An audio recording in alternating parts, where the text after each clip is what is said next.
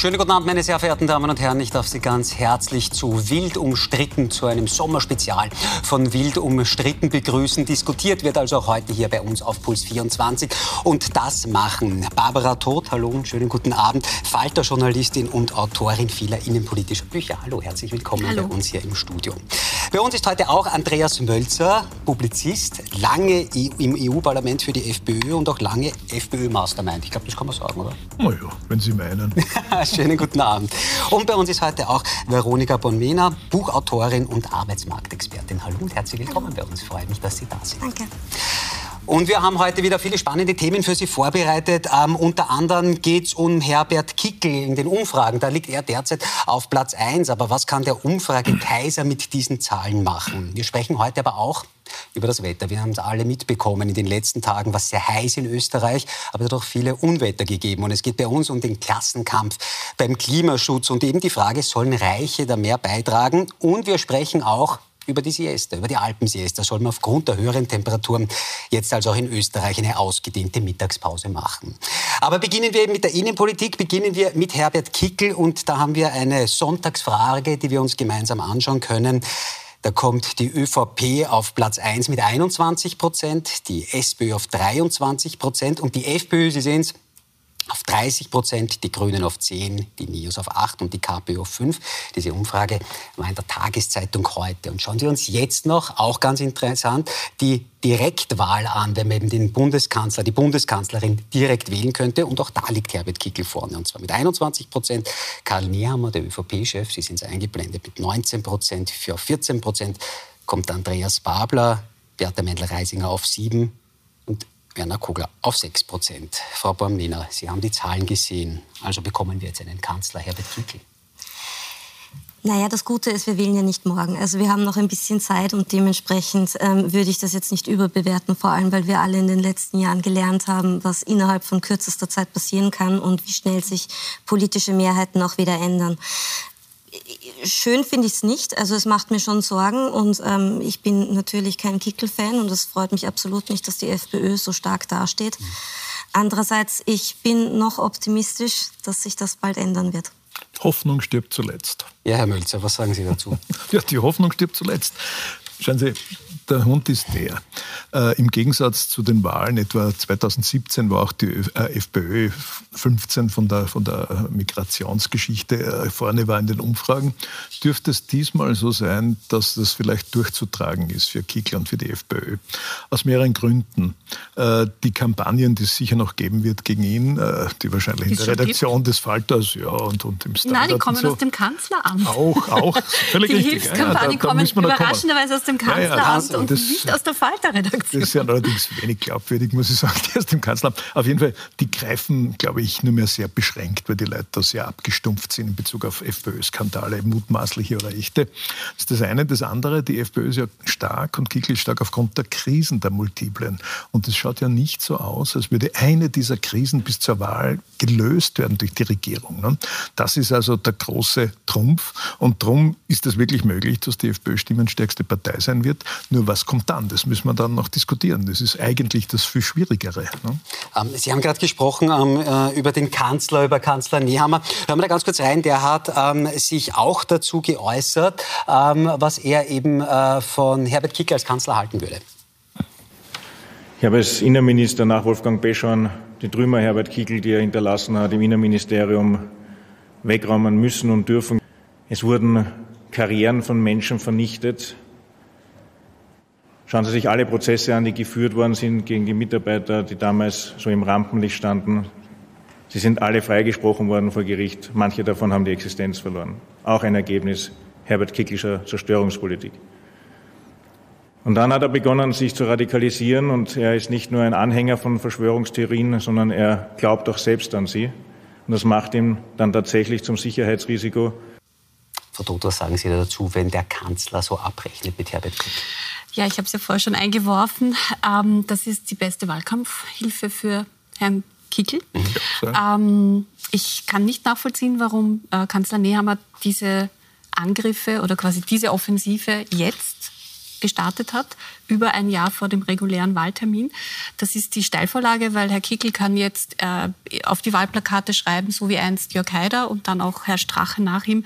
Sie sind äh, gegen ihn, weil er für euch ist. Also der, der Märtyrereffekt, den ja Rechtspopulisten sehr, sehr gerne nutzen, ähm, der ist ihm damit sicher. Und das wird die ähm, ohnehin schon sehr gute Ausgangslage. Also ich bin nicht ganz Ihrer Meinung, äh, dass das quasi nur so ein temporäres Phänomen ist, dass die FPÖ so stark ist. Also ich, ich glaube, das ist eine relativ solide, gute Ausgangsbasis. Wir hatten dazu im Falter auch vom Herrn Hofinger eine große Analyse. Seit ähm, über einem Jahr liegt Seit über einem Jahr liegt sie so. Also das wird in einem Jahr nicht viel anders sein. Und das könnten ihm dann, also solche quasi äh, Attacken vom Establishment, vom äh, Herrn Nehammer, könnten ihm dann auch noch die drei, vier Prozent dazugeben, die ihm vielleicht noch fehlen. Na, Frau Dotz, Sie haben ja völlig recht. Interessant ist ja dabei, dass das jetzt keine spontane Aussage des Bundeskanzlers war, sondern das ist offenbar eine ÖVP-Strategie, weil das hat ja einen Distanzierungstango gegeben. Jeder äh, ÖVP-Minister, von der Frau Edstadler bis zum Herrn Brunner, hat also äh, fast wortgleich gesagt, na, unter Kickel niemals und, und, und. Ne? Und jetzt eben auch Nehammer. Ne? Äh, die große Frage ist ja die, ne? wenn wir die Umfragen gesehen haben, was ist dann nach der Wahl? Ne? Irgendwer muss ja dann regieren und so wie es ausschaut, ist eine Zweierkoalition ohne FPÖ überhaupt nicht möglich. Ne?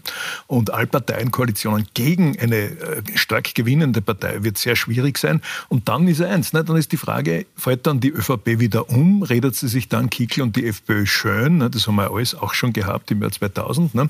Und das wird natürlich eins sein, da werden die Leute natürlich sagen, die Menschen in Österreich werden sagen, die lügen ja nur mehr. Vor der Wahl kann man mit niemand, keiner kann miteinander und danach müssen sie natürlich oder tun sie auch, weil es um Macht, Geld, Posten, Ministerposten und ähnliches geht. Ne? Das heißt, die Glaubwürdigkeit der Politik ist ja völlig im Eimer dann. Ne? Also, ähm, äh, Frau Bomina, inwieweit ist denn das überraschend, dass der Herr Nehammer hier, wie wir es gehört haben, mit Herbert Kickl abrechnet? Auf der anderen Seite wird in Oberösterreich zusammengearbeitet, in Niederösterreich zusammengearbeitet und in Salzburg zusammengearbeitet. Ja, genau deswegen dieser Theaterdonner. Also ich halte die ÖVP ja sowieso für genau gar nicht mehr glaubwürdig, wenn es um irgendwelche Pseudo-Abgrenzungen oder Versprechen rund um die FPÖ geht, weil wir alle gesehen haben, sobald die Wahl vorbei ist, schaut es dann doch wieder anders aus. Ähm, also ich glaube, die machen alles, um an der Macht zu bleiben. Und wenn das bedeutet, dass sie den Kickel zum Kanzler machen müssen, dann machen sie auch das. Also da denke ich bei der ÖVP keine zwei Minuten mehr nach, weil da geht es vor allem darum, ich glaube, dass das Innenministerium behalten werden soll dass Ihnen das, glaube ich, sehr wichtig ist. Wir alle wissen, warum.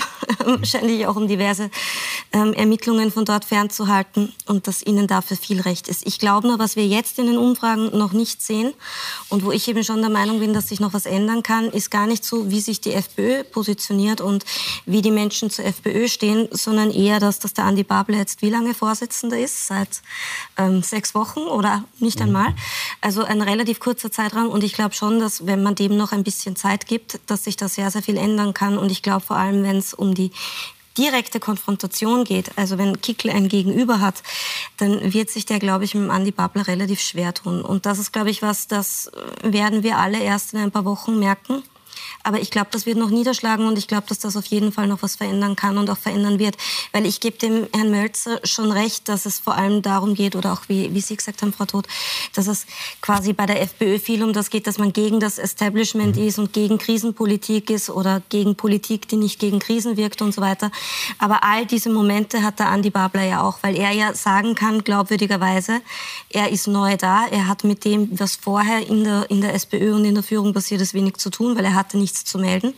Also dementsprechend glaube ich schon, dass sich da noch einiges drehen kann und auch wird. Ja. Herr Mölzer, kann, ja, kann, der, äh, kann der Andreas Babler der FPÖ Stimmen kosten? Na, es ist ja das auch ein taktisches Element, das also vielleicht äh, genuin ein Motiv ist für den Bundeskanzler, dass er aus einer drohenden Duellsituation zwischen äh, Babler und Kickl äh, genau. jetzt sich als Mitte und sich in dieses Duell zurückreklamiert. Also das Duell ist jetzt quasi Nehammer-Kickl und nicht ja. Babler-Kickl. Das ist sicher von den Spin-Doktoren der ÖVP auch eine Überlegung. Ne? Wobei ich mir sehr sicher bin, dass die ÖVP da komplett zerrieben wird. Ja. Also. Na, und plus die, die vielleicht äh, Hoffnung, dass wenn man jetzt den Kickl anschießt, dass es in der FPÖ eine, eine quasi Revolte gegen ja, Kickl geben könnte. Aber das ist illusorisch. Daneben, oder? Also das kann, alle, die lassen sich den Kickl nicht rausschießen. Alle Kritikpunkte, die es gegeben hat, auch mit gutem Grund, wo ich selber auch dazu gehört habe, sind gegessen in der FPÖ. Mit Erstens ist der Erfolg der, das beste Argument und das ist auch die Oberösterreicher, die Wiener, die also da kritisch waren, das ist alles weg. Also die Hoffnung darauf, auf, eine, auch das Kickeln kann anderen dann vorschiebt oder, oder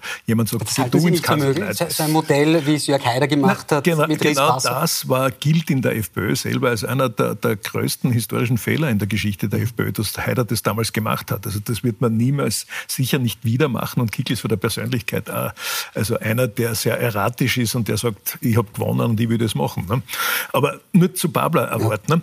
Ja. Ne? Das kann schon sein. Babler ist sicher auch ein begnadeter Populist, Linkspopulist und äh, rein das Auftreten, die Verbalisierung und so. Und das deutet schon in die Richtung. Nur der große Strahlemann. Normal hat ein Neuer hat immer einen Bonus. Ne? Und mit 14 äh, Prozent in der Kanzlerfrage ist das noch nicht so strahlend. Also Ihr Wunsch in Gottes Ohr, aber das kann aber ich mir genau, nicht ganz vorstellen, genau darum, dass da das große Abheben kommt. Genau darum geht es ja. Das, und das halte ich für so total gefährlich. Der, der Andi Babler ist ja jetzt nicht irgendeine Puppe in einem Slimfit-Anzug, ähm, Slim ja, den man hinstellt und dann irgendwie sagt, das ist jetzt der Top-Manager und der repariert jetzt alles und dann sind alle kurzzeitig total begeistert und ein paar Monate später kommt dann ein sehr ernüchternder tiefer Fall. Okay. Sondern ähm, der macht das relativ solide und ähm, der ist einer, der wird auf die harte Tour machen. Das heißt, er wird wirklich durch die Bundesländer tingeln, durch die Ortschaften tingeln, wird ganz, ganz viel Kontakt mit der Bevölkerung suchen und wird sehr, sehr präsent sein. Und zwar nicht nur medial, sondern eben auch dort, wo die Menschen so sind. Und das ist, glaube ich, extrem vielversprechend. Ich würde das nicht unterschätzen. Mit wem wird Andreas Babler in die Regierung gehen, wenn wir schon bei solchen, bei solchen Spielchen sind? Das sagt er eh selber relativ deutlich. Also FPÖ halte ich für vollkommen ausgeschlossen. Also mhm. nicht einmal drüber nachdenken. ÖVP? Und auch ÖVP, glaube ich persönlich, geht sich von zwei Seiten nicht aus. Also ich glaube, dass das es gibt keine mehr. Also es gibt in der SPÖ sicher auch welche, die sagen, Hauptsache, wir sind in der Regierung. Das ist kein Geheimnis, das weiß man, dass es diese Leute in der SPÖ gibt. Aber ich glaube, dass die aktuell gerade ein bisschen geschwächt sind und ähm, sich ein bisschen schwieriger damit tun, ihre eigene Position durchzusetzen. Ich glaube aber, dass in der ÖVP der Anteil der wirklich leidenschaftlichen Sozi-Hasser sehr, sehr groß ist. Und ich glaube, dass für die ÖVP keine Partei so unattraktiv ist in der Koalition wie die SPÖ. Also ich glaube, die ÖVP nimmt jeden anderen lieber mit Handkuss als die SPÖ. Sehen Sie die Chance auf eine große Koalition? Naja, das Problem ist, wir haben ja vorher die Umfrage gesehen und da geht sich ja die große Koalition Stand heute nicht aus und es geht sich aber auch nicht die Dirndl-Koalition, also eine Mehrheit links der Mitte, SPÖ plus Grüne plus Neos. Ja. Wir können uns noch einmal die Zahlen anschauen. Mit der KPÖ würde es sich ausgehen, also ein Viererbündnis, aber auch das ist quasi hochspekulativ. Und was sich aber ausgeht, also wenn jetzt ähm, Kickel der Erste wird, dann kann er quasi sowohl mit der ÖVP wie auch mit der SPÖ Sondierungsgespräche beginnen, weil beide Bündnisse hätten eine Mehrheit. Das heißt, er hat alle Trümpfe in der Hand. Und das wird, ähm, oder das könnte eine wirklich knifflige Situation werden für die nächsten aber, äh, Nationalratswahlen. Aber ich meine, das ist jetzt hochspekulativ natürlich. Ja. Aber, aber darf ich nur eins sagen, also gerade wenn man diese Umfrageergebnisse ja. sich anschaut, ne, was also möglich wäre. Ne? Wenn, das, wenn man das für bare Münze nehmen würde, was die Parteien jetzt von sich geben, kann ja keiner mit keinem. Gibt es keine ne? Regierung. Ne? Das heißt, was macht der Bundespräsident? Der Bundesminister, wir haben natürlich schon die Modelle ne, von 2019, ne, dass man sagt, ja, es gibt auch die Möglichkeit Expertenregierung und, und, und, wenn das Land von den Parteien her unregierbar ist, alles möglich. Oder eine Allparteienregierung gegen die obsiegende FPÖ, ist alles theoretisch möglich. Nur all das wird nicht halten. Ne? Und dann gibt es relativ rasch Neuwahlen und dann schauen wir sich das Ergebnis oder soll man sich das Ergebnis anschauen, der FPÖ und Kicklis. Ne? Also das, wie man dreht, das Establishment ist in einer Sackgasse. Also ich, ich will jetzt auch nicht zu, zu ähm, dramatisch sein, aber ähm, die ÖVP ist in einer Krise. Das wird gern überspielt, aber seit kurz Abgang absolute Krise. Die SPÖ kann sich jetzt vielleicht konsolidieren, aber hat auch eine, eine extrem ruppige Phase mhm. hinter sich. Und ähm, das könnte durchaus dazu führen, dass wir bei den, nach den nächsten Nationalratswahlen auch fast wieder in eine Staatskrise schlittern, so wie kurz nach Ibiza. Also, ganz kurz, wäre es in Ihren Augen klug, vernünftig machbar? Wir haben gerade vom Bundespräsidenten gesprochen, wenn der ähm, Herbert Kickl dann nicht mit dem Regierungsbildungsauftrag betraut, in dem mit 30 Prozent da reinkommt? Also die Verfassung schreibt es nicht vor, wem man betraut. Ähm, die Frage ist, wenn er ihn nicht betraut, muss er ja jemanden anderen betrauen mhm. und das auch gut argumentieren können. Und das müsste dann ein Bündnis sein, das quasi schon relativ gut vorbereitet ist, das klar ist, ähm, das auch einen guten Gegenentwurf hat. Also das muss man ja dann auch eine Erzählung drumherum mhm. weben können. Ja, warum kriegt jetzt die Person XY den Regierungsauftrag und mit welchem Bündnis tritt sie warum an? Ja, welche Reformprojekte hängen daran? Was, was will die machen? Und das sehe ich nicht.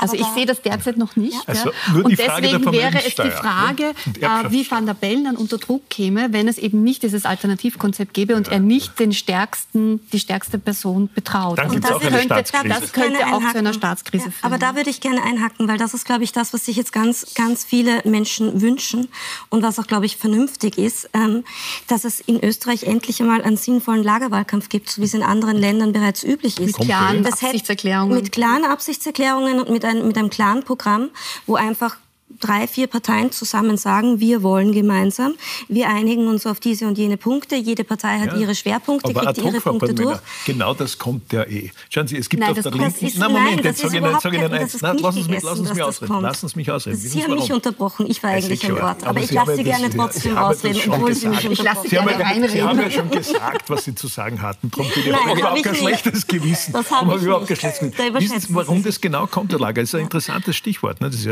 haben ja da was sehr Interessantes angesprochen. Schade, auch dass wenn sich die, konnte. Macht ja nichts, ich weiß schon, was Sie meinen. Äh, ist, genau das das, Publikum auch weiß. aber das ist gescheiter als Herr ganz kurz und dann lassen wir mal die Frau, Ja. sonst, sonst wir die Gedanken kommt nicht genau verlieren. dieser Lagerwahlkampf, auch wenn sich ÖVP und FPÖ befetzen oder die ÖVP die FPÖ. Inhaltlich wird es genau darauf laufen, äh, Law and Order, Antimigration und, und, und. Das wird also inhaltlich sehr wohl ein Lagerwahlkampf links gegen die Pole sein. Ob sich die dann nach der Wahl zusammenstreiten, ist eine andere Geschichte. Ja, und genau das sollte eben nicht passieren. Also es geht nicht darum, dass einfach alle dumpf auf eine Partei draufhauen, ohne sich abzusprechen und ohne gemeinsame Ziele zu haben. Es, ich halte das hier für fatal zu glauben, dass es ein ausreichendes Wahlmotiv wäre, zu sagen, wir sind gegen die FPÖ. Also wählt uns, weil wir verhindern den Kickel. Das ist so unattraktiv, das kann niemand mehr hören und das ist nicht der Sinn der Sache, sondern was ich wirklich glaube, worum es tatsächlich geht, ist zu sagen, man hat ein inhaltliches Programm. Man geht gemeinsam in einen Wahlkampf, man erklärt, warum man das gemeinsam machen will und man erklärt auch, was man gemeinsam machen will. Und man erklärt auch, dass das jetzt wirklich endlich notwendig ist zum einen, weil es, glaube ich, im Interesse der österreichischen Bevölkerung ist, dass endlich einmal die ÖVP nach über 30 Jahren nicht in der Regierung ist. Alleine schon, damit aufgeräumt werden kann und damit die, die Staatsanwaltschaft einmal ihre Arbeit machen kann, weil ich glaube, da wird sich noch sehr, sehr viel finden. Und ähm, auf der anderen Seite, weil das die einzige Variante ist, wie wir eine Regierung zusammenbekommen, die im Interesse der Bevölkerung solide Arbeit macht. Wie wollen Sie das mit deswegen- diesen Umfrageergebnissen machen? Und deswegen glaube ich, ist es ganz, ganz wichtig, dass sich jetzt zum Beispiel nicht Rot und Grün aneinander abarbeiten und die Neos dann auch noch reingrätschen und sich an die ÖVP anbiedern, was halt jetzt so ein bisschen passiert, sondern dass man da endlich ein bisschen zur Gesinnung kommt und, und, und vernünftig was agiert schon und sagt, man schließt sich zusammen. Ganz kurz, was schon interessant ist, in Österreich hat das ja überhaupt keine Tradition. Wenn man da vor Leider. der Wahl fragt, ja, irgendwie, warum ist das so? Das ist unvernünftig. Das ist historisch gewachsen. Das ist ein bisschen noch so ein, ein Rest ähm, der politischen Kultur der Zweiten Republik, die aber eh gerade sozusagen in Im Sterben im ist. Sterben ist oder im Übergang ist, um es vielleicht schöner zu formulieren. Ähm, also klare Koalitionsansagen, äh, dass ein Bündnis antritt, ähm, hat bei uns keine Tradition. Vielleicht ändert sich das äh, angesichts der doch eher sehr ausweglosen Lage, die wir jetzt sehen ähm, für die nächste Nationalratswahl. Ich glaube es aber eher nicht, weil die, ich glaube, die Protagonisten in den Parteien das noch nicht so richtig erkannt haben, was da eigentlich los ist. Ich habe vorhin gesagt, Sie waren Mastermind von der FPÖ. Wenn Sie es noch wären, würden Sie der FPÖ auch vorschlagen, dass sie genau das machen soll, also sozusagen dann auf der anderen Seite und sagen soll, ja, wir wollen mit der Die ÖVP. muss ja nicht. Na, wozu? wozu? Die FPÖ muss sich gut. ihr Wählerklientel optimieren, natürlich eine, eine Stimmenmaximierung betreiben mit ihren Inhalten. Ne? Was man danach macht, dann muss man schauen, mit wem man das umsetzen kann. Ne? Nur, das sind ja Wünsche ans Christkind. Das geht ja aufgrund der Umfragen niemals aus. Wollen Sie eine linke Minderheitsregierung? Aber glaubst du, wir wie lange wie heute? schnell sich die Umfragen ändern. Ja, das ist Also, ja Wunschdenken. Bitte, aber wir haben jetzt noch ein Jahr Fakten- Zeit, da kann man aber ganz, die Fakten ganz viel sind einmal die, von denen wir jetzt ausgehen, sind die, die wir haben. Ne? Aber wir können Das ist eine natürlich von einer SPÖ-KPÖ-Koalition träumen, die 80 Prozent gemeinsam hat, können so alles machen. Nein, nein, so eine nein, schlimme Träume, die mit Herr der Realität Herr nicht Mölzer, so ganz also so eine ist Umfrage so es nicht. Also wir haben ja die steirischen Landtagswahlen vor, vor uns. Ähm, ist noch nicht ganz klar, ob die vor oder nach den Nationalratswahlen stattfinden werden. Wir haben ähm, in Salzburg eine Gemeinderatswahl äh, vor uns, klar, ja. wo es durchaus sein könnte, dass der KPÖ-Kandidat Ja. ähm, den Bürgermeisterposten Ja, ja, in Salzburg bekommt. Das wäre dann nach möglich. Graz der, die zweite Stadt. Und äh, die Umfragen für die Steiermark äh, ergeben derzeit eine relativ glaubwürdige Mehrheit für ein Bündnis aus SPÖ, Grünen, Neos und KPÖ, weil die KPÖ in der Steiermark relativ stark ist. Und- Also ähm, natürlich ist da noch Bewegung drinnen, aber ich sehe es auch eher, also es wird schon, glaube ich, eher knifflig werden. Aber ich glaube, für Wählerinnen ist das auch total attraktiv, weil nichts, also jedes einzelne Mal, wenn jemand vor der Wahl gefragt wird und dann kommt die Antwort, ja, jetzt wird erst einmal gewählt und danach werden wir verhandeln und das ist ja unerträglich. Ja, das, das, das, also es fühlt sich ja jeder verarscht, ja, wenn ich das so direkt wirklich, sagen dass die SPÖ darf. jetzt vor einer Wahl sagen wird, jawohl, wir wollen mit den Kommunisten. Ich würde mir das also, auf jeden Fall wünschen. Naja, Sie, weil Sie ja ultralinks äh, sind, ne? aber das ist ja etwas, was ja wahltaktisch auch für den Spin-Doktoren der SPÖ ein Wahnsinn wäre. Da wird Ihnen keiner folgen in der SPÖ, nicht einmal der Herr Babler, obwohl er vielleicht so denkt. Ne? Also Ultralinks ist äh, eine wirklich irrwitzige Behauptung. Sie, Sie da merkt man nur, wie sehr sich der Diskurs der Standpunkt. Ja, genau. Also der Standpunkt zeigt, der Standpunkt da muss ich aber, da, da muss ich aber wirklich, da kommen wir mit die Tränen. Was glauben Sie, wie oft ich der Rechtsextremist bin? Warum soll ich da nicht sagen, Sie stehen Ultralinks, darum gefällt mir ja, Sie können es eh sagen, aber ich die darf Sendung auch drüber lachen und das nicht ernst nehmen. Die Sendung heißt ja nicht gekuschelt, sondern wild umstritten. Genau, wild umstritten heißt es. Das, kuscheln kann auch. Das Thema ist... Gekuschelt wäre ein neues Thema. Vielleicht vielleicht nennen, nennen wir die Sendung im Sommer um. Ähm, ähm, aber noch, noch ganz kurz, ähm, wenn wir eben jetzt schon so in die Zukunft schauen und zu möglichen Koalitionen, ähm, das wäre ja dann, wie gesagt, das sind alles nur Umfragen, aber trotzdem ja. ja auch eine schwierige oder eine interessante Situation für die FPÖ, weil die müsste ja dann wem auch immer, also der ÖVP, sehr sehr entgegenkommen bei etwaigen Koalitionsverhandlungen. Ja, so, ist es. Ich meine, aus der FPÖ-Sicht oder aus der Sicht des Herbert Kickl gibt es drei Problemstufen. Die erste ist, diese Umfrage, dieses Umfragehoch durchzutragen, wirklich zu einem Wahlsieg. Dann die zweite Stufe ist das, du hast ja keine 51 Prozent, sondern vielleicht 30, ne, wie auch immer. Und dann Partner zu finden, das wird natürlich also eminent schwierig. Wenn man sich anschaut, was, was die, die Parteien gegenseitig im Moment sagen, ne, da kann man ja sich gar nicht vorstellen, dass die dann wieder konstruktiv zusammenarbeiten. Also das ist einmal die Frage, äh, welche, welche strategischen äh, Ziele und Konzepte wird er da verfolgen? Ist er in der Lage, jemanden an Bord zu holen? Äh, ganz ausgeschlossen ist das mit der SPÖ auch nicht. Wenn ich mir anschaue, wie das bei der Kurzabwahl war, ne, wissen Sie ganz genau, wie die SPÖ da auf einmal Nein, sehr das ist, konstruktiv... Das, ich glaube, das kann man wirklich. Unter Babler kann man nicht sehr wahrscheinlich, aber, aber wenn es um die Macht geht, glauben Sie mir, da ist vieles möglich. Aber, aber was glauben Sie, ist es möglich, weil das muss ich Sie jetzt quasi als FPÖ-Insider ja. fragen, dass ähm, Kickel so wie damals äh, Schüssel äh, also so wie damals ja, Haider Schüssel den Kanzler, also nee, haben wir den Kanzler zweiten, anbietet, den zweiten, nein, Das halte ich auch für sehr unwahrscheinlich, weil auch das ist ja eine Geschichte, wo man sagt, das war ein schwerer strategischer Fehler vom Haider damals. Ne? Auf jeden Fall, die große Krux, also die große Schwierigkeit für Herbert Kickl wird sein, dann Partner zu finden, weil er kann äh, mit 30 Prozent nur sehr schwer eine Minderheitsregierung bilden und das wäre, wäre genauso wenig langlebig wie andere ja, Minderheitsregierungen. das ist am Ende wieder mal gut für die ÖVP, weil die kann sich das dann teuer abkaufen lassen, ja, dass sie, das dass sie äh, die nächste Türkis oder die nächste Erpressungspotenzial, gibt es ein Erpressungspotenzial, das ist völlig klar ein politisches. Ne? Aber der schwierigste Punkt kommt ja erst danach. Auch wenn das gelänge, ne? dann muss er ja als Kanzler oder als regierende Partei die Probleme, aufgrund derer er jetzt stark ist, sprich die Krise, die Inflation, die Migrationsgeschichte, lösen oder bearbeit, positiv bearbeiten. Das wird ja dann die schwierigste, die schwierigste Aufgabe sein. Ne? Aber davon ist man weit entfernt im Moment. Ne? Aber trauen Sie das Herbert Kickl nicht zu?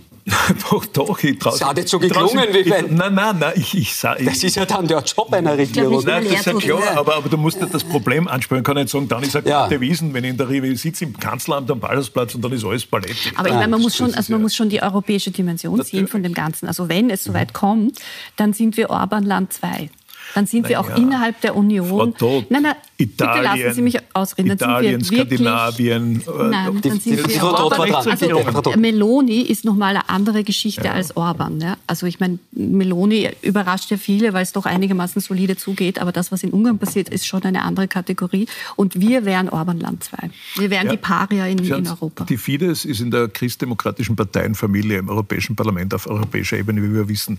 Die Frau Meloni auch, die ist ja als Postfaschistin Ne? Äh, in Schweden, in, äh, in, in, in Finnland, überall sind die bösen Rechtspopulisten in der Regierung. Äh, in Frankreich in den Umfragen ist die Le Pen stärkste Partei auch ne, mit, dem, mit dem Rassemblement National und, und, und. Das ist ein europäischer Trend, das kommt ja dazu. Das ist ja nicht isoliert in Österreich. Aber andere rechte Parteien in Europa haben zumindest das Personal, das auch nur ansatzweise dazu in der Lage ist, auch technokratisch diese Ämter überhaupt zu befüllen.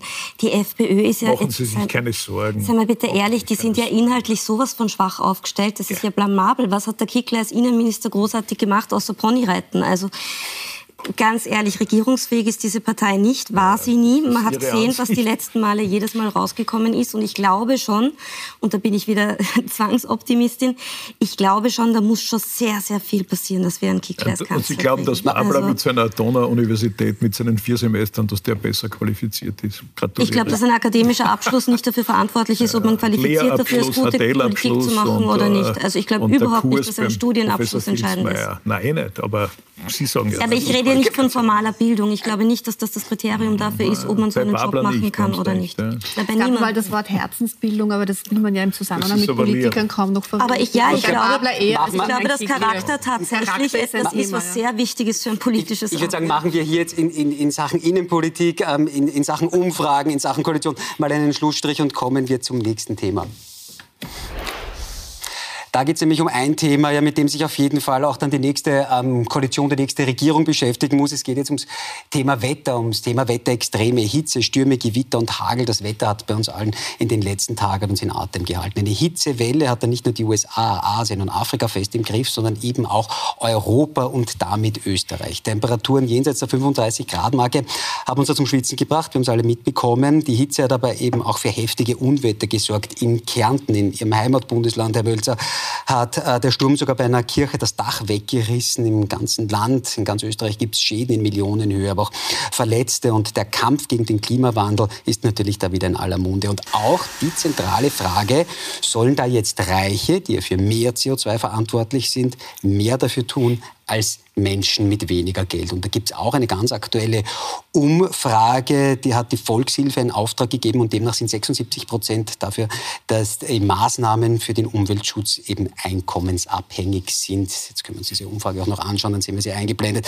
Herr Mölzer, ähm, Müssen, sollen, müssen Reiche mehr zahlen für den Klimawandel als Menschen weniger Geld? Es ist schon lustig. Äh, lassen Sie die gleiche Umfrage von der Industriellen Vereinigung in Auftrag geben und Sie werden dann das äh, Ergebnis sehen und da war es halt die Volkshilfe, war zu erwarten. Na, Wissen Sie, was das für mich das Problem ist?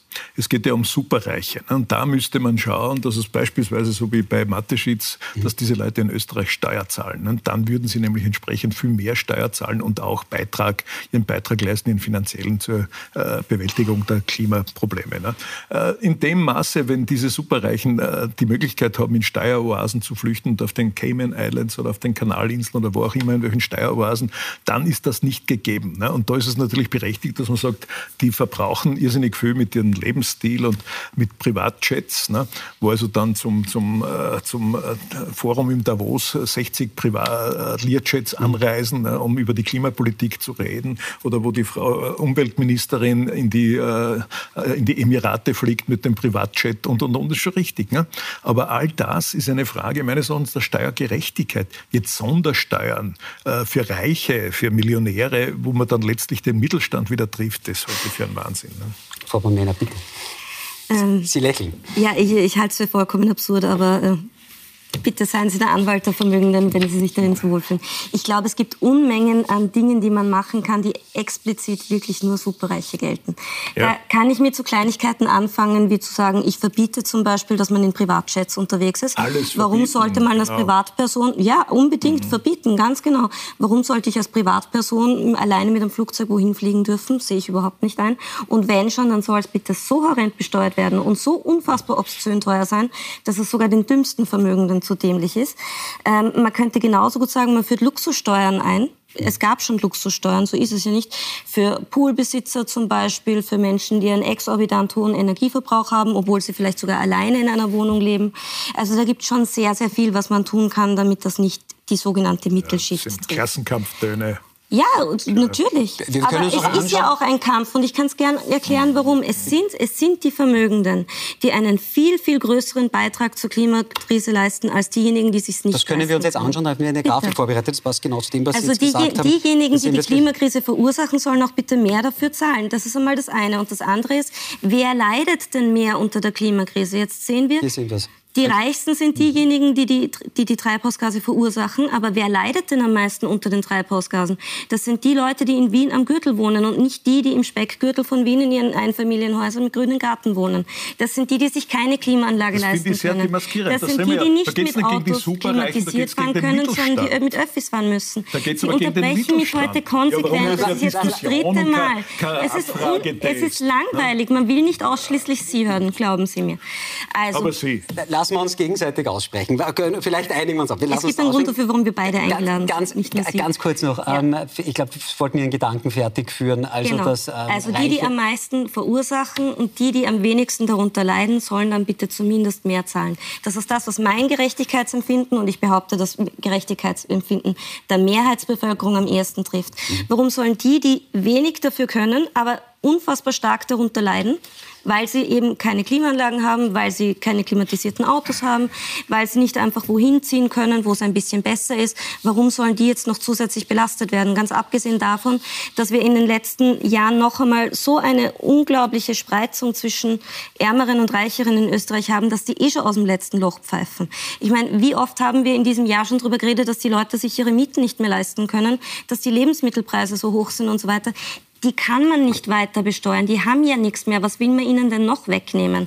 Also dann doch bitte bei ganz, denen, die ganz, eh zu ganz kurz, haben. ganz kurz reingrätschen. Wir, Sie können, wir, können, wir werden gleich über dieses Thema weitersprechen. Wir müssen aber eine ganz kurze Werbepause machen und dann sprechen wir über das Klima weiter und auch, ob wir vielleicht künftig bald wegen der heißen Temperaturen eine Siesta brauchen zu Mittag. Bleiben Sie dran.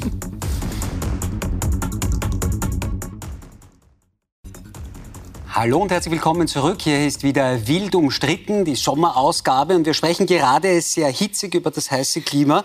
Ähm, Frau Todt, ähm, ein Thema, das jetzt auch immer wieder aufkommt, ist eben, wir haben auch davor darüber gesprochen, ob man eben mehr zahlen muss. Ähm, was sagen Sie dazu? Soll man zum Beispiel auch für Flugtickets jetzt mehr zahlen? Ähm, es gab, gibt jetzt schon diese Flugticketabgabe von 12 Euro, die ist vor drei Jahren mittlerweile eingeführt worden. Soll man das noch erhöhen?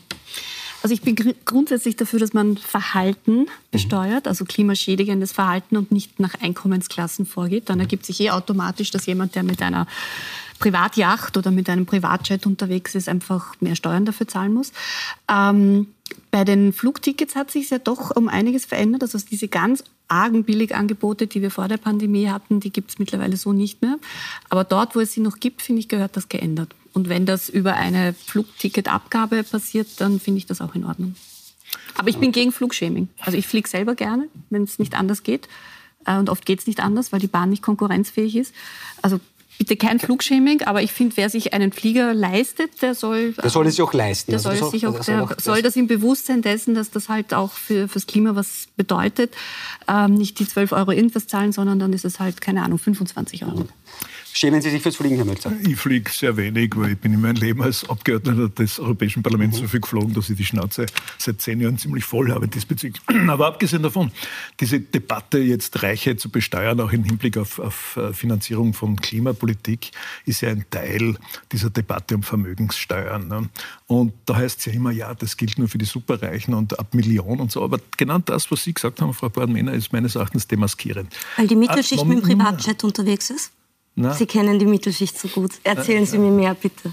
Ja, wissen Sie was? Sie haben gesagt, die Leute, die eine Klimaanlage im Auto haben, die Leute, die einen Pool besitzen, das sind nicht die Superreichen, das ist wirklich die Mittelschicht. Und das sind auch durchaus einfache wie viele Leute, Poolbesitzer schon. gibt es in Österreich? Ja, Hab wie viele, wie viele Autobesitzer der Klimaanlage gibt es in Österreich? Die sollen jetzt alle besteuert werden. Nein, man Das kann ja die, mit die dicken SUVs. Ich meine, ich habe ja Luxussteuer gesagt. Ich sage jetzt nicht bitte, dass man jetzt den, Klimaanlage war das. aber das, das wie kleine immer. Auto von der Alleinerzieherin Für am Land besteuern soll. deshalb Ich demaskierend, weil man genau sieht, wohin das läuft. Die Superreichen erwischen sie eh nicht, ne? warum? aber der Man Mittelstand kann sie an der man. PS-Zahl ja, festmachen, Ja, ja, das Beispiel, kann man dass man sagt, Nein, aber wer sich warum, kann man warum machen. erreicht man die, äh, Sie sagen Superreiche, Naja, ich finde wo, sind, Überreiche wo versteuert denn der Herr Benke? Ne? Das ist, wie gesagt, Mateschitz war eine der wenigen Ausnahmen ne, von den wirklich, das sind ja die Superreichen in dem Fall. Ne? Und diese Leute können sich richten, die haben ihr Vermögen in, in äh, irgendwelchen Stiftungen geparkt und, und, und. Ne? Und das ist, ich meine, da sehe ich schon ein, dass man da sagt, ja, da muss es Vermögensteuern geben. Ne? Aber treffen wird man wen? Den Mittelstand. Ne? Und das sind, na, am Pool hat bitte bald jemand im Speckgürtel, die ganzen grünen Politiker, die da draußen wohnen und so, haben alle Pools, ne? schicken ihre Kinder in Privatschulen und haben Autos mit Klimaanlagen. Gut, die werden wir jetzt alle besteuern. Ich habe gesagt, Bitte. beim Auto geht es natürlich nicht nur um die Klimaanlage, es muss ein dickes Auto sein. Da geht es natürlich auch um PS-Zahl, da geht es natürlich Wo würden Sie das, genau, wo würden Sie, wo würden Sie das Ding festmachen? Ich kenne mich leider mit Autos null aus. Nee, ich will auch nicht mit Autos, sondern, mit Autos. sondern wo, wo, wo, wie sollte man das, also wo zieht man da dann die Grenze? Also ein Privatjet zum Beispiel ja. ist eine super Grenze. Eine, oder eine eben, Yacht, oder? Genau. Eine Motorjacht. Oder wenn jetzt zum Beispiel... Ein Motorboot. Ich finde, es reicht schon ja. das Motorboot. Elektroboot. Ein Ruderboot, gut, ein Elektro, wäre ein Elektroboot. Kajak, nein, nein, nein, nein. Kanu. also als Neusiedler Seeanrainerin kann ich Ihnen sagen, wer ein Elektroboot hat, äh, zahlt ohnehin ich ordentlich, weiß, weil äh, Batterien und Strom extrem teuer ja. geworden sind, was auch gut ist. Ja. Aber Motorboote, ähm, äh, Yachten, ja, äh, Privatjets. Ich kenne mich nicht so genau aus, aber ist das nicht eh relativ hoch besteuert? Es wird jetzt innerhalb der EU noch einmal höher besteuert. Ja, eben, und da gab es aber auch eine interessante Diskussion dazu, wo Österreich, glaube okay. ich, nicht ganz da geht es um die Super, da geht es um, um die Superreichen. Ja, um aber, aber, das mit dem Thema Pool war schon interessant. Soll man da auch ähm, einen an Ansetzen für Menschen, die einen Pool haben? Ja, natürlich. Also wer sich einen Pool leisten kann, ein Pool ist sehr teuer, der kann sich auch leisten, dass er ein bisschen was dafür an Steuern Wobei, zahlt. Finde ich nur legitim. Allein schon der Wasserverbrauch. Wir dürfen auch nicht vergessen, ja, es gibt immer mehr Wasserknappheit. Wasser? Na, wir haben, Entschuldigung, wir haben in Österreich jetzt teilweise schon das Problem, dass in mhm. manchen Bundesländern das Gießen im Garten schon schwierig wird. Also ich weiß nicht, wo Sie leben, aber... Partiell gibt es auch Pool. Ich wollte sagen, gibt, es gibt ja jetzt, ich meine, wir reden hier über Klima und Steuern. Ähm, mhm. Es ist ja phasenweise so, dass im Burgenland beispielsweise gibt es jetzt auch schon die, also Pools dürfen auch nicht mehr immer ganz befüllt werden. In Zukunft werden wir das öfters ja, ja. erleben, dass man den Pool eh nicht mehr befüllen kann, das weil das, Wasser, das Grundwasser, das Grundwasser nicht mehr da ist dafür. Also das Problem löst sich vielleicht. Und Aber prinzipiell meinen Sie eben, dass, äh, dass schon ähm, solche hm, Dinge wie Pool zum Beispiel, dass man die schon mehr besteuern sollte aufgrund Luxusgüter, der Klimakrise? Ja, Lu oder, Luxusgüter. Und das ist das eine. Und das andere ist, ich widerspreche dem Herrn Mölzer nicht darin, dass, es, dass man irgendwie es den Leuten nicht schwieriger machen soll, Steuern zu hinterziehen. Dann verstehe ich aber nicht, warum denn die FPÖ zum Beispiel die Partei ist, die den Fetisch fürs Bargeld hat. Und wir alle wissen, warum die Leute bar zahlen wollen, also weil man da viel unterm Tisch machen kann. Dann verstehe ich nicht, warum man dagegen ist, dass das Bankgeheimnis aufgelöst mhm. wird. Das Bankgeheimnis ist dermaßen retro, irre und absurd. Welches Land in der EU außer Österreich hat ein Bankgeheimnis? Also ich bin total für mehr Transparenz. Ich bin total dafür, dass die Leute die Goldbahn, die sie in irgendwelchen Hütten am Land lagern, mhm. offenlegen müssen. Absolut. Aber dann verstehe ich nicht, warum die FPÖ sich lieber als Anwältin der Reichen generiert, anstatt zu sagen, Bankgeheimnis weg, Bargeld, beschränken wir, warum soll ich in der Gastronomie bar zahlen können, warum nicht mit Karte? Da würde sich dann doch einiges, einiges klären, wenn es um Steuern geht. also im Gegensatz zu Ihren epischen Diskussionsbeiträgen äh, sage ich in zwei Sätzen, dass diese Klassenkampftöne, diese spätmarxistischen, greifen um sich in der Linken. Ne? Das ist das eine. Und das zweite, das zweite Verbote, Kontrolle, Verbote, Bargeldverbot, alles verbieten, alles kontrollieren. Gratuliere.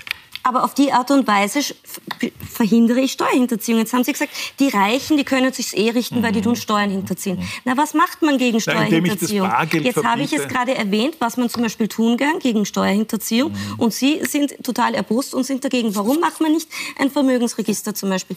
Wenn ich ein armer Mensch bin, wenn ich auf Sozialhilfe angewiesen bin oder auch nur, wenn ich als Mutter, wie jetzt zum Beispiel gerade in Karenz bin und, und Kindergeld beziehe, dann muss ich mich ausziehen bis auf die Unterhose. Jeden Euro über der Geringfügigkeit Altersgrenze, den ich verdiene, währenddem ich in der Mama-Karenz bin, der wird versteuert. Aber umgekehrt, wenn jetzt jemand sich die Goldbahn hat, hortet zu Hause, dann muss er das nicht einmal offenlegen. Da ist doch bitte was nicht gerecht und da ist Bevor wir jetzt schief. ganz in die finanzielle Diskussion kommen, vielleicht ganz kurz den Bogen zurück ähm, zur Klimadiskussion, äh, der eigentlich der Ausgangspunkt war.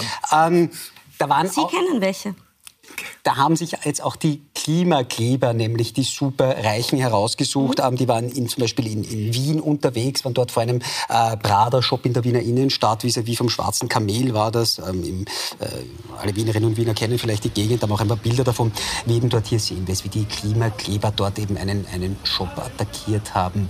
Ähm, Frau Tod werden die Klimakleber immer radikaler. In Deutschland haben sie sich auch auf einen Flughafen geklebt, auf die Fahrbahn geklebt. Ähm, werden die Aktionen immer radikaler? Sie, haben, Sie probieren halt Verschiedenes aus. Ähm, ich bin da gelassen. Ich denke zurück an die ähm, Anti-AKW-Demos äh, in den äh, was nicht, 80er, 90er Jahren. Sehen wir das am Flughafen? Äh, das war ähnlich gelagert. Das ist einfach auch historisch nichts Neues und ähm, legitim, dass da jede Generation ihre... Legitim ist es leider nicht. Es ist legitim, dass jede Generation quasi ihre Protestmethoden wählt.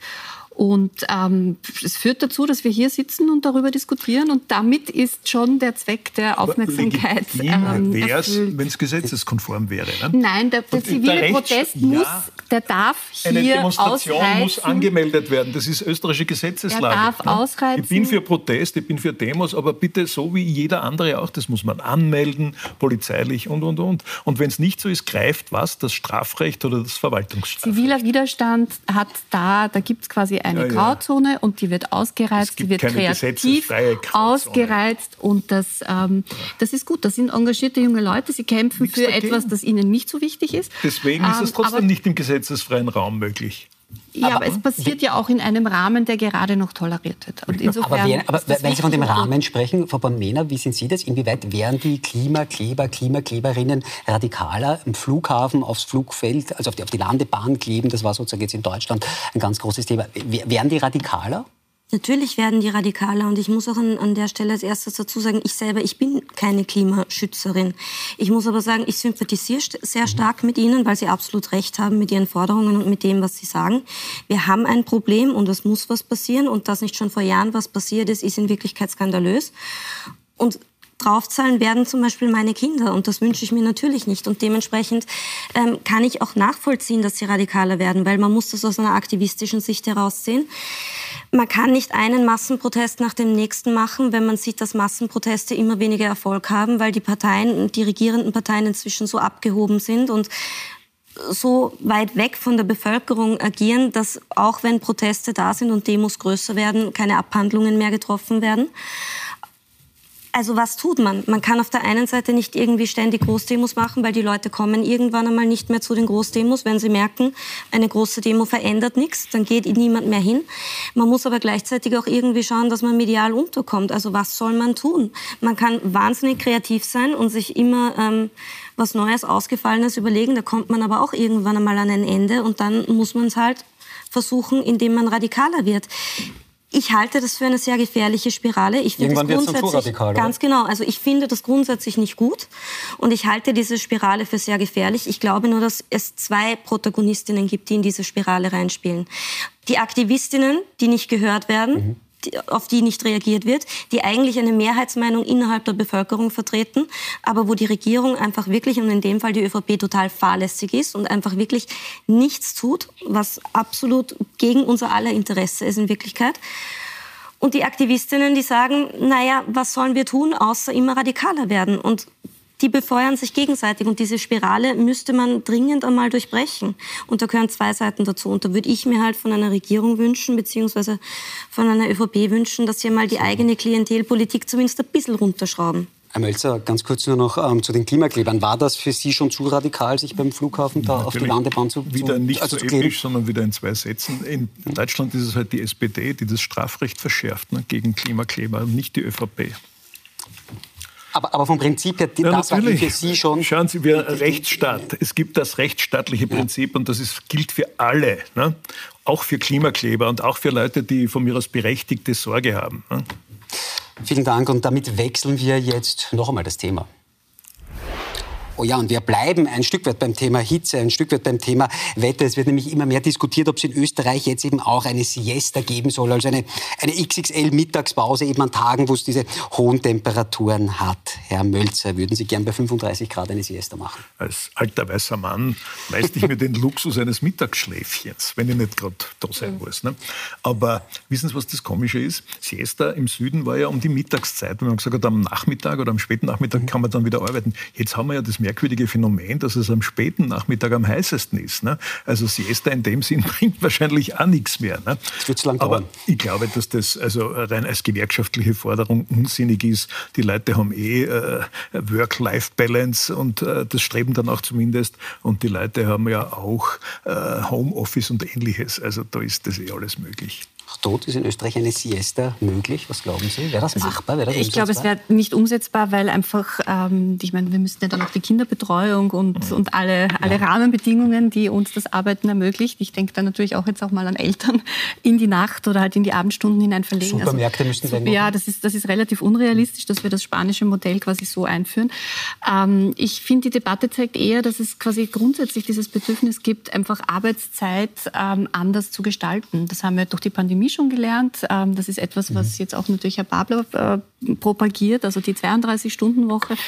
Ähm, und das wird wohl mit, äh, mit dem Klimawandel sich weiter, also noch mehr Dynamik bekommen. Also die Frage, ab wann ist hitzefrei, äh, wie legen wir unsere Arbeitszeiten, das ähm, ja, ist, ist, glaube ich, etwas, was wir in Zukunft öfters diskutieren werden. Ist das zu, zu, zu schlecht geregelt noch, diese ganzen... Also da gibt es auf jeden Fall einen dringenden Bedarf. Ähm, es ist nämlich was komplett anderes, ob ich im Homeoffice arbeite, ob ich in einem gekühlten Büro sitze oder in einem klimatisierten Studio oder ob ich in einer Schule arbeite oder in einem Krankenhaus, wo es 35 Grad hat oder ob ich in der prallen Sonne auf einer Baustelle stehe und gerade Straße asphaltiere und wahrscheinlich eher unter 45 Grad Temperatur arbeiten muss. Das heißt, ähm, was ich relativ vernünftig finde, und das ist auch ein Ansatz, der in Österreich im, im Recht schon ein bisschen da ist, nicht im gesetzlichen Recht, sondern wo es auch Sozialpartnereinigungen dazu gibt, dass man sagt, der Arbeitgeber ist dazu verpflichtet, eine gewisse Temperatur zu gewährleisten, zum Beispiel indem ein Büro klimatisiert wird oder indem ein Geschäft klimatisiert wird. Wenn das ähm, eine gewisse Temperaturgrenze nicht überschreitet, kann dort normal gearbeitet werden, egal zu welcher Zeit. Wenn man aber auf einer Baustelle steht und es hat 35 Grad, dann macht es die Menschen nicht nur krank, dann ist das nicht nur die Hölle für die Leute, die dort arbeiten, sondern es führt auch nachweislich zu sehr, sehr vielen Unfällen. Das heißt, wir wollen das alle nicht. Und da stellt sich leider heraus, dass es bei gesetzlichen Regelungen, die wir bis jetzt noch nicht so haben, dazu führen, dass nur ein also jeder vierte Bauarbeiter in Österreich im letzten Jahr bei über 35 Grad Hitze frei bekommen hat. Und da muss man dringend was tun. Das ist eine Zumutung. Und ich denke da auch an die Kinder zum Beispiel, weil unser Problem ist, dass gerade Kindergärten, gerade Schulen, gerade Spitäler und so weiter, die sind nicht klimatisiert. Das ist irre. Also auch mit, mir würden ja meine Kinder auch dann tatsächlich leid tun, wenn die in einer Klasse sitzen, wo es 35 Grad hat. Da geht ja Lernen dann auch nicht mehr. Also man wird da schon was machen müssen, dass die Temperaturen irgendwie entweder runtergehen oder dass man die Arbeitszeiten adoptiert. Pragmatische so, Lösungen auf jeden Fall. Pragmatische, keine ideologische aber auf Frage. halt. Durchaus. Aber, aber eine Siesta, so wie es jetzt eben diskutiert wurde, auch die Arbeiterkammer das ein Stück weit, ja, die, äh, soll es das geben in Ihren Augen? Wer da sozusagen? Ich, wie gesagt, wenn also wenn Menschen im Freien arbeiten müssen, zum Beispiel, ja, warum nicht? Warum sagt man da nicht? Dann wird halt nicht asphaltiert in der, in der Zeit von 13 bis 16 Uhr, sondern erst ab 16 Uhr wird es erst richtig heiß. Sondern ab 17 Uhr wieder. Ab 17 Uhr ab 19 Uhr oder ab 20 Uhr. Es kommt aber auch wieder darauf an, ob das am Land ist oder in der Stadt. In der Stadt wird es deswegen so lange nicht kühler, sondern immer heißer, weil sich der Beton so aufheizt. Genau. Aber deswegen, ich würde es wirklich an der Temperatur festmachen und nicht an Uhrzeiten. Ich glaube, das ist so der springende Punkt, dass man sagt, wenn die Temperatur am Arbeitsort so und so viel Grad übersteigt, dann muss entweder die Möglichkeit geben, woanders zu arbeiten oder man kriegt Hitze frei. Herr Mölzer zeigt aber diese Diskussion nicht ähm, auch eben, wie weit oder wie flexibel wir aufgrund des Klimawandels werden müssen? Ja, natürlich. Andere Bedingungen, andere Lösungsvarianten oder Lösungsansätze. Ich sehe ja das wirklich sehr entspannt. Äh, nicht, weil es angenehm ist, die Hitze, in der die Leute arbeiten müssen, sondern wirklich das reine pragmatische Frage und keine ideologische. Ne? Und das ist ja auch im Interesse der Unternehmer oder der Arbeitgeber, weil die Arbeitsleistung ja auch entsprechend leidet. Ne? Nicht nur die Gesundheit oder die soziale ja. Problematik leidet, sondern es ist ja die Leistung. Also das vernünftig und wie gesagt, flexibel zu lösen anhand der Temperaturen oder der Wetterumstände, das ist sicher ein Gebot der Stunde. Aber es, was mich vor allem, es wird unfassbar viel Geld kosten, weil es geht eben ja. vor allem auch um kommunale Einrichtungen, die da mhm. betroffen sind. Und also was, wenn ich mir jetzt denke, wenn wir jetzt einmal die ganzen Spitäler und Krankenhäuser jetzt einmal, okay. zumindest die Intensivstationen und die OPs, ich meine, im AKH, wenn man sich jetzt operieren lässt, liegt man bei 35 Grad in einem Zimmer, was das für die Wundheilung bedeutet und so weiter. Wir brauchen dafür richtig viel Geld. Das wird wer zahlen müssen. Und da sind wir wieder beim Klassenkampf angelangt. Das wird jemand zahlen müssen. Und ich wünsche mir, dass es die Vermögenden sind. Zahlen wir alle, meine Liebe, alle werden wir das zahlen. Ich bin nicht vermögend, mich trifft es nicht. Okay, Sie zahlen ja Steuern, hoffe ich. Ne? Ähm, aber ganz kurz noch, noch zu dem Thema äh, Siesta und Arbeitszeit auch. Ähm, ist das was, um das jetzt auch die Politik vermehrt kümmern müsste eigentlich? Wir sprechen von flexiblen Lösungen. Die politischen Rahmenbedingungen müssen ja trotzdem her. Das machen die Sozialpartner dann aus, aber trotz alledem wäre das was, wo die Politik jetzt auch einspringen müsste. Also die Arbeitswelt, wie sich das verändern wird mit der ja. Klimakrise, das, ich finde, die Politik ignoriert das momentan Komplett. völlig. Ähm, das ist ja auch eine große soziale Frage, ja. weil wir im Homeoffice können es uns mhm. einrichten, aber ja. was ist mit den Leuten, die in Schicht arbeiten müssen? Das äh, ist ein, eine Riesenleerstelle in der österreichischen Politik um die und, sich keine Partei wirklich kümmert. Auch nicht die Grünen, finde ich. Ich meine, die sind sehr stark auf der Ökoschiene, aber wenn es quasi um, um das Sozialthema geht, und das ist ja engstens miteinander verknüpft, bleibt das komplett aus. Ähm, also das, äh, ja, ist das ist das Megathema der nächsten Jahre. Und man muss jetzt was machen. Also ich verstehe auch diese Gelassenheit überhaupt nicht. Oder Ignoranz. Und, ja, eher, na, und, und ja. wie gesagt, ich bin, ich bin keine Klimaschützerin. Also ich glaube, ich habe da echt einen, einen relativ pragmatischen Zugang, wenn es um das geht. Also das hat bei mir nichts mit Ideologie zu tun, sondern ich denke einfach nur, das ist eine Zumutung für Patientinnen, für Kinder, für ja. Leute, die lernen sollen, also für, für alle. Das geht so einfach nicht mehr. Und ich frage mich, wenn wir jetzt noch drei Jahre warten, bis das dann umgesetzt ist, das dauert ja noch einmal zehn Jahre legen wir wieder 15 Jahre die Hände aber das in ist das, das wo ich mir oft Gedanken mache wegen der Finanzierung. Wir haben Geld Unsummen für alle möglichen Dinge. Ne? Jetzt zwei Milliarden für Sky Shield. Ne?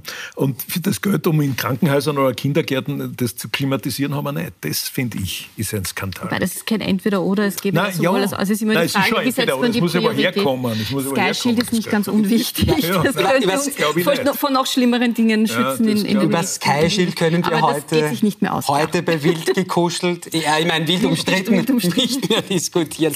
Meine sehr verehrten Damen und Herren, das war wild umstritten für heute. Nächste Woche begrüßt Sie hier mein Kollege Thomas Mohr. Ich sage ganz herzlichen Dank an Andreas Mölzer, danke, dass Sie da waren. An Barbara Todt, danke, dass Sie da waren. Und Veronika von Mena, herzlichen Dank, dass Sie hier bei uns im Studio waren. Danke, dass Sie zugesehen haben. Auf Wiedersehen.